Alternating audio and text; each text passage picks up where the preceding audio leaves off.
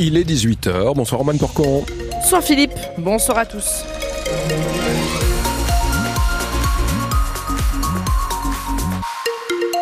D'abord un petit rappel de la route avec beaucoup de monde sur la 22, hein, sens Gand-Lille entre Neuville-en-Ferrin et le niveau de la rocade nord-ouest. Hein. Là, donc toute cette partie-là est quand même euh, encore bien, bien fortement ralentie et comptez quelques minutes de temps de parcours en plus. Hein.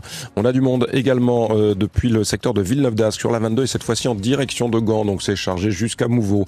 Voie rapide urbaine depuis, euh, allez, je dirais Marc-en-Barol, hein, facile, Wascal, Marc-en-Barol. Cette voie rapide urbaine dans les deux sens est très chargée, en direction de Lille, comme depuis Saint-Maurice-Pelvoisin en direction de de Gand, hein, tout simplement pour rejoindre la 22. La traversée Villeneuve d'Ascq chargée, terminaison plus que la terminaison de la 27. Hein. on est un peu après en là aussi avec une forte densité de trafic. Autoroute 1 chargée jusqu'à Seclin, je dirais dans les deux sens, c'est difficile aussi. RN 41 également, à 25, beaucoup de monde jusqu'à un peu au-delà de Prémec en direction de Dunkerque. Une rocade nord-ouest qui roule en accordéon dans le sens ouest anglo c'est pas terrible. Et du monde sur le pont de au niveau de la 21. Euh, des nuages encore dans, dans, le ciel. On jette un coup d'œil pour la météo, Romane. Des nuages et puis de la pluie attendue demain, même si la vigilance orange a été euh, levée, vigilance orange ou pluie inondation levée dans le Pas-de-Calais en fin d'après-midi aujourd'hui. Demain, la pluie est de retour sur le nord comme sur le Pas-de-Calais. Côté température, ça reste très doux. 6 degrés attendus sur la métropole lilloise. Demain matin, 8 degrés euh, sur le Valenciennois et le Cambrésis. Demain après-midi, ça montera jusqu'à 12 degrés pour les maximales. Et vous le disiez, le plus gros de l'épisode pluvieux est passé dans le Pas-de-Calais. Météo France qui a donc euh, levé la vigilance orange pluie inondation vers 16h. Euh, le département est désormais en vigilance jaune. Les précipitations vont reprendre demain. Les niveaux de la Liane, la M, la la Lys, la Canche restent en jaune, mais continuent de monter selon Vigicru. Ces alertes à répétition usent les nerfs des sinistrés euh, qui passent évidemment leur temps à guetter le niveau des cours d'eau. C'est le cas de Vincent qui a dû quitter sa maison dévastée à Blandec. À chaque fois, il a l'impression que, le cauchemar se répète. C'est stressant, euh, ça crée un mouvement de panique. Il y a une peur qui s'est installée depuis le mois de novembre où dès qu'il pleut, ça stresse, les annonces font stresser. Et puis euh, il y a des gens, malheureusement, ils ont commencé euh, pour la énième fois leurs travaux et ils ont peur de voir tout repartir à l'eau. Nous, on n'a pas fait de travaux, donc on en reprend une, bah, c'est tout, on en reprend une. On a tout perdu, nous. On ne peut plus rien perdre de plus. Perdre du temps, et doit-on revenir ici Doit-on pas revenir? Quand on tourne ici euh, dans l'impasse, euh, on a la boule au ventre, hein, on n'a pas envie de revenir. Hein. Je peux vous dire que euh, la première inondation, on est revenu tout de suite, on a nettoyé. À la deuxième, on a refait la même chose avec les amis, on a tout nettoyé. Et la troisième, ça a été le coup où là, on n'a plus envie. On n'a plus envie. je peux vous dire que là, pour le quartier, c'est très dur pour tout le monde. Hein. On est dans l'ignorance totale, on ne sait pas à quel sens on va être attrapé. Et est-ce que ça va recommencer? C'est la période des grandes marées et malheureusement, là, on a peur. Le Premier ministre se rendra justement auprès des sinistrés à Blandec demain après-midi. Gabriel Attal leur avait consacré son premier déplacement après sa nomination. Il avait fait la promesse de revenir. Un mois après, donc, il sera présent aux côtés du ministre de la Transition écologique, Christophe Béchu. Il se rendra, notamment à Longness et à Clermarais. Le Premier ministre qui devrait rencontrer des commerçants, visiter les travaux d'aménagement en cours et avoir un échange avec les élus locaux ainsi que les habitants et les forces de secours. Un déplacement annoncé alors que l'on attend toujours la composition finale du gouvernement de Gabriel Attal, promise autour du 20 janvier. La liste de la quinzaine de personnalités appelées à prêter main forte aux 14 ministres déjà nommés est reportée de jour en jour. Les discussions portent sur la mise à l'écart probable d'Amélie Oudéa Castera, l'éducation nationale et l'inconnu autour des dossiers importants comme le transport ou le logement. En attendant, les enseignants, eux, se rassemblent de nouveau devant l'Opéra de Lille en ce moment même pour défendre leur salaire, dénoncer les réformes du gouvernement, notamment les groupes de niveau au collège. Hier, ils étaient 200 à manifester à Lille et quelques dizaines à Calais. L'association d'ultra-droite lilloise La Citadelle a été dissoute aujourd'hui en Conseil des ministres, annonce faite par le ministre de l'Intérieur Gérald Darmanin cet après-midi.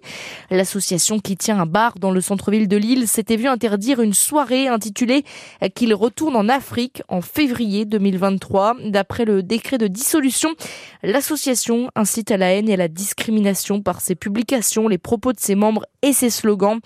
Contacté par euh, France Bleu Nord, le président de la Citadelle annonce qu'il prévoit une action devant le Conseil d'État pour tenter de suspendre cette dissolution. Ça y est, Roman, on connaît la programmation du festival Sérimania. Le festival de séries qui aura lieu à Lille du 15 au 22 mars prochain. 52 séries qui seront projetées, dont 26 en avant-première mondiale. Le festival a attiré, pardon, l'an dernier 85 000 visiteurs. Le premier épisode de la saison 4 de HPI sera diffusé euh, il sera projeté en avant-première. Série évidemment tournée dans le Nord.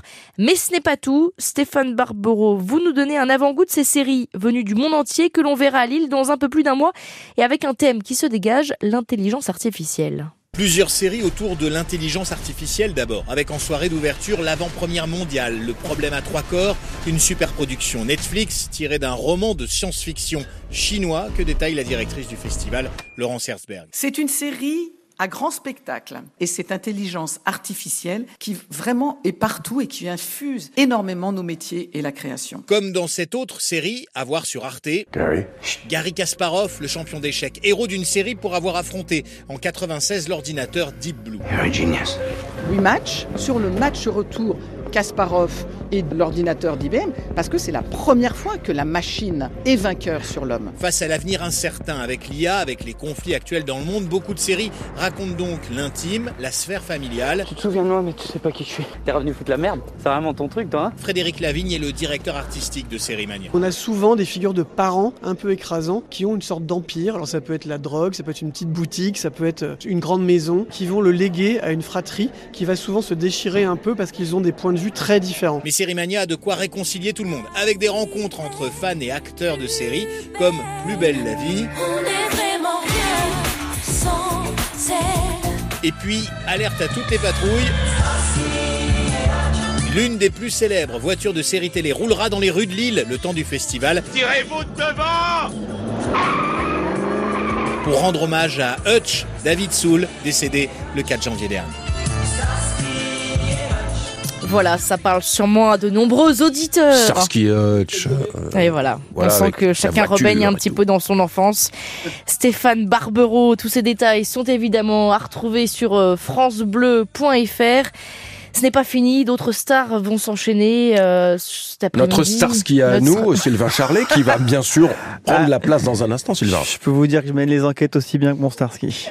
Voilà, ah bah on, espère que hein. les, les, résultats seront là, évidemment, surtout sur le, le terrain, ah, puisqu'il y a une soirée football qui nous attend sur France Bleu Nord ce soir. Deux matchs au programme, en huitième de finale de la Coupe de France, le LOSC d'abord, qui joue contre l'Olympique de Lyonnais. L'Olympique Lyonnais, c'est à 18h30, et puis à 20h30, ça c'est Valenciennes, le club de Ligue 2 qui affronte l'AS Saint-Priest, club de National 3. Évidemment, on vous fait vivre ces deux matchs en intégralité dans une poignée de minutes. Deuxième médaille d'argent pour le nageur nordiste Marc-Antoine Olivier lors des mondiaux en eau vive. Après avoir pris la deuxième place du 10 km, c'était ce week-end. Il est donc une nouvelle fois monté sur la deuxième marche du podium sur l'épreuve du 5 km. On attend évidemment de savoir si euh, il fera des belles épreuves lors des Jeux Olympiques. On suivra ça de près aussi avec Sylvain Charlet, juste après la météo.